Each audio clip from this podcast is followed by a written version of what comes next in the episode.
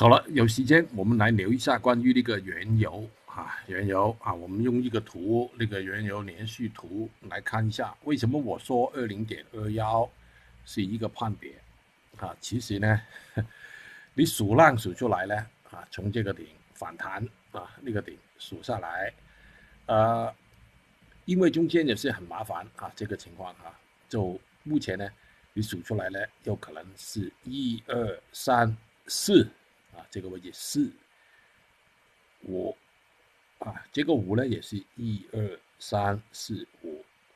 这等于说从这里到这里呢是一个五浪结构完成了，完成了代表什么？完成了就代表宏观这个微观啊，不是宏观啊，应该是微观的底就做完了，就就一波反弹以后呢，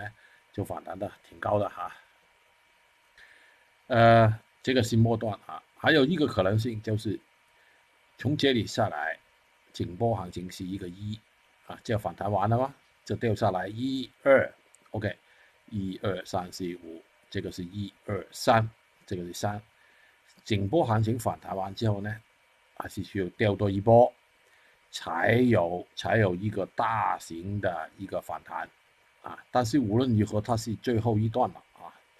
呃。用这个来判别，就是那个反弹不能见到一嘛，啊，这个一，OK，呃，所以那两个可能性都有，所以呢，今天呢反弹到这个位置的时候呢，就很多人呢就开始很担心啦，就，呃，现在我也不确定啊，能不能见到这个位置，啊，就因因为中间这个数浪这里数出来是很麻烦，啊，我用到一分钟呢，我也 数不出来。所以没所谓，两个可能性啊，就慢慢来来看吧。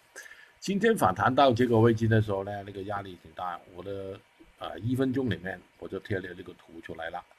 啊，这个有可能是 A、B 啊 C 下来的。所以呢，我今天早上就不追啊那个原油相关的一些品种啊，中间还是有做空了啊一些。E B 啊，什么沥青啊等等这些东西，呃，也算是成功了，就是这个推论啊，两个可能性，很快就知道了，很快很快。